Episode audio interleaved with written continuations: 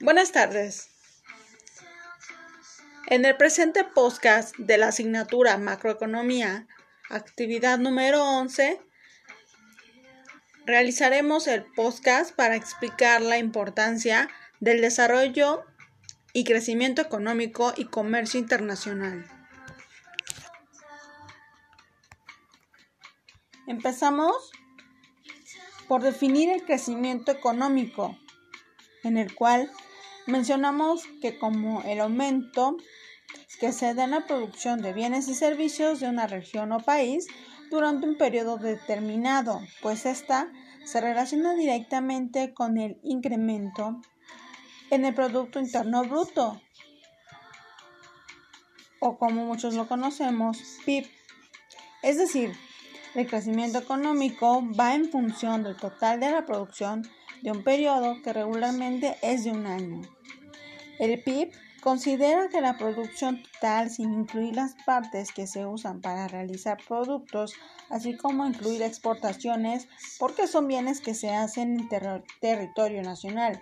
Es por ello que existen dos tipos de PIB, PIB nominal, que considera la inflación, y la deflación, y el PIB real, que no considera las variaciones de los precios de bienes y servicios en su cálculo.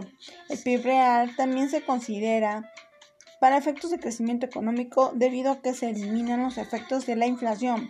El PIB o PIB real se mide y el INEGI se encarga de, publicarlo, de publicar información cada tres meses acerca de la tasa de crecimiento. El Banco Mundial utiliza el Producto Nacional Bruto en lugar del PIB para medir el crecimiento.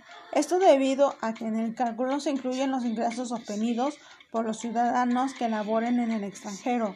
De igual forma, los principales factores que estimulan el crecimiento económico de un país son inversiones en capital para que los trabajadores tengan buenas condiciones de trabajo, capacitación para que los recursos humanos estén mejor preparados y realicen su trabajo de manera más eficiente, tecnología que ayude a optimizar procesos y mejorar tiempos de producción.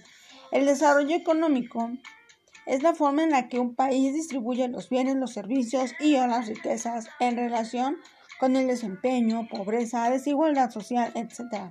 Ese desarrollo se relaciona con el aumento en la calidad de vida de los ciudadanos, la cual se mide utilizando el índice de desarrollo humano, la que, fue creado por la OCDE. Cabe destacar que el crecimiento económico de un país no necesariamente significa un aumento en la calidad de vida de las personas. Ahora bien, pasemos al tema del comercio internacional. En su definición, el comercio internacional es la compra y venta de bienes y servicios entre diferentes países. El comercio internacional es la columna vertebral del mundo comercial moderno. En el comercio internacional, los productores de varios países buscan obtener ganancias en un mercado más amplio en lugar de limitarse solo a vender dentro de sus propias fronteras. Los factores que favorecen el crecimiento comercial internacional son la competencia. Las empresas que innovan en procesos y tecnología tienen menos posibilidad de éxito. La exportación. La capacidad de exportación es clave e importante para el crecimiento económico. El aprendizaje con base en experiencia. Las empresas comercian, ganan más experiencia para desarrollar y adoptar tecnologías en la industria de los competidores extranjeros.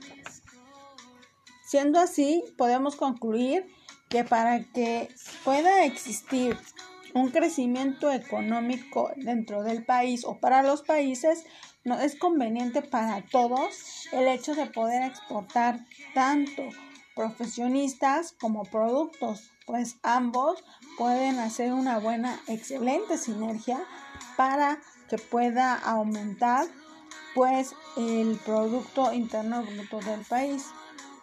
Eso es todo por mi parte. Mi nombre es Rosario Camacho y con, así concluimos la actividad número 11 de la unidad o de la asignatura macroeconomía.